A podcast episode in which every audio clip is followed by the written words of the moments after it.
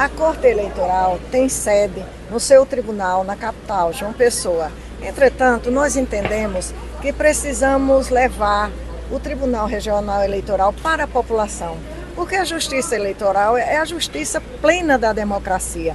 É, o cidadão precisa se sentir integrado e conhecer os nossos trabalhos, porque a justiça eleitoral não só existe no período da eleição, a justiça eleitoral existe para incluir existe para tornar as pessoas partícipes desse processo representativo nas eleições que ocorrem, estaduais, municipais e federais. Por isso que é importante que nós cheguemos a interiorizar o Tribunal Regional Eleitoral, para que as pessoas lancem um olhar para a justiça eleitoral e digam, ela está bem próxima de mim.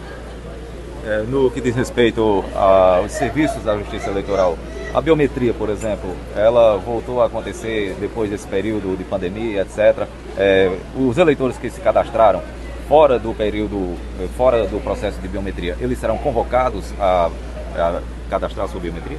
Para fazer um chamamento às pessoas. A biometria tem vários objetivos. Não é só é, cadastrar eleitor, não é só fazer o eleitor, como se diz popularmente. Essa biometria serve também como uma revisão de cadastros. Por exemplo, pessoas que mudam seu nome porque mudaram de sexo. Então, é uma, um novo nome, é um nome social. Essas pessoas precisam procurar, só ela, porque é um ato bem pessoal, só ela pode entrar no nosso site e mudar seu nome, mudar sua descrição, seu sexo.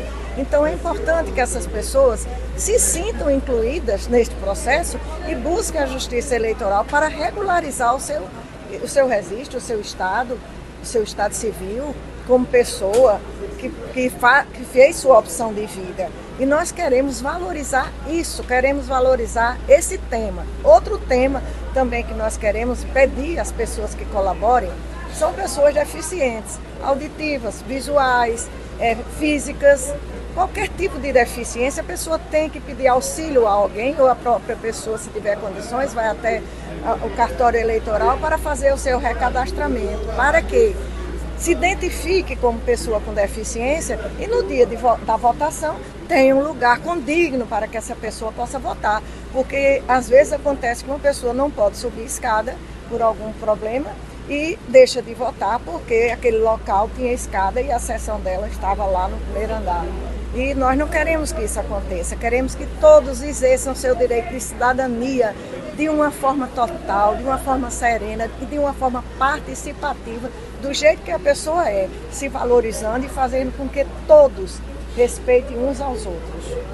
Desembargadora, uma questão que tem sido muito comum nesse período é a questão de eleições marcadas em função é, de problemas em relação à cota de gênero. Aqui na região de Patos temos o município de Mãe d'Água, outros municípios da Paraíba também passaram por essa situação. É necessário um maior planejamento, uma orientação em relação ao que vem a ser as eleições municipais de próximo ano? O termo exato é fraude à cota de gênero. Os partidos políticos muitas vezes é, entendendo que eram coisas sanáveis, outras vezes até com má fé, faziam com que aquela cota de 30% destinada à candidatura feminina fosse completada, essa cota fosse composta por candidatas laranjas, candidatas de faz de conta, e depois essas candidatas abandonam de tal forma a sua campanha e às vezes nem fazem, que não tem sequer um voto. Como é que a pessoa se inscreve para ser candidato a vereador, a prefeito, a deputado, seja que cargo for no legislativo, no executivo, não vota nem em si próprio? Isso é um desrespeito ao povo, isso é um desrespeito à lei, isso é um desrespeito à democracia. Então, essa candidata muitas vezes vai até inocentemente. Não, dê seu nome aqui, como já aconteceu, dê seu nome aqui e depois ela não sabe nem como se inscreveu. Tem pessoas até analfabetas que já o fizeram, não sabe nem o que aconteceu. Portanto, minhas recomendações são duas. Nossa recomendação não é minha. Maria de Fátima Maranhão. A recomendação não é da presidente do Tribunal Regional Eleitoral. A recomendação é do, tri, do Tribunal Eleitoral como um todo, é da Justiça Eleitoral como um todo recomenda as mulheres sejam candidatas para valer, busquem seu espaço. As mulheres são muito competentes, são muito sensíveis, precisam entrar nessa disputa e conquistar um espaço de poder. É meu primeiro recado, sejam candidatas sim, mas para valer.